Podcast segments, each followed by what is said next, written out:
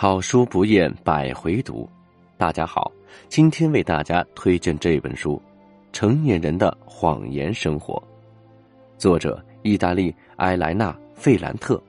播讲五毛一九九零。本节目素材来自豆瓣读书，本节目由手艺人工作室出品。《成年人的谎言生活》是意大利作家埃莱娜·费兰特。继《那不勒斯部曲》之后的最新一部作品，聚焦于出身那不勒斯中产家庭的女孩乔瓦娜的青春和成长。在她父亲离家两年前，十二岁的乔瓦娜偶然听到父亲对母亲说自己很丑，越来越像他一直嫌恶的妹妹维多利亚。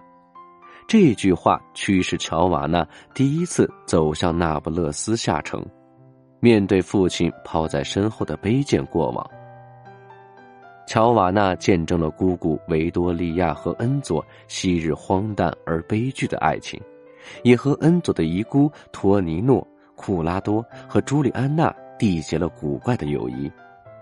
那片粗鄙和鲁莽的低等社区，逐渐成了乔瓦纳反叛上层的中产阶级伪善生活的工具。他以一种自虐般的激情观察并模仿成人世界的谎言，父母虚伪的婚姻，维多利亚烂俗的情感故事，父亲和姑姑争夺的那只手镯的真相。某一次跟随姑姑去教堂时，乔瓦纳邂逅了虔诚而博学的罗伯特，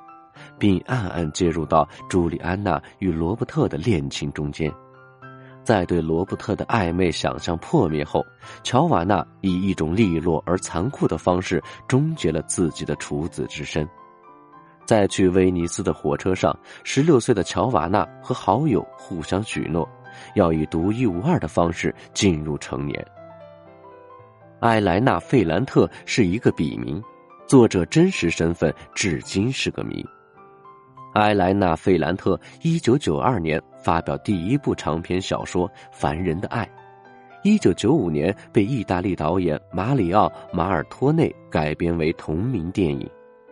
此后相继出版小说《被遗弃的日子》与出版社的通信集《碎片》，小说《暗处的女儿》，以及儿童小说《夜晚的海滩》。二零一一年至二零一四年。费兰特以每年一本的频率出版《我的天才女友》《新名字的故事》《离开的留下的》和《失踪的孩子》这四部情节相关的小说被称为《那不勒斯四部曲》。他们以史诗般的体力描述了两个在那不勒斯穷困社区出生的女孩持续半个多世纪的友谊。尖锐又细腻的探讨了女性命运的复杂性和深度。二零一五年，费兰特被《金融时报》评为年度女性；二零一六年，《时代周刊》将埃兰娜·费兰特选入最具影响力的一百人。二零一七年三月，《我的天才女友》被改编成话剧，在伦敦上演。二零一七年。HBO 宣布将《那不勒斯四部曲》改编成系列电视剧。成年人的谎言生活是一本一旦翻开就没法中断的小说，必须读完才能松口气，蛰伏在作者文字的魅力中。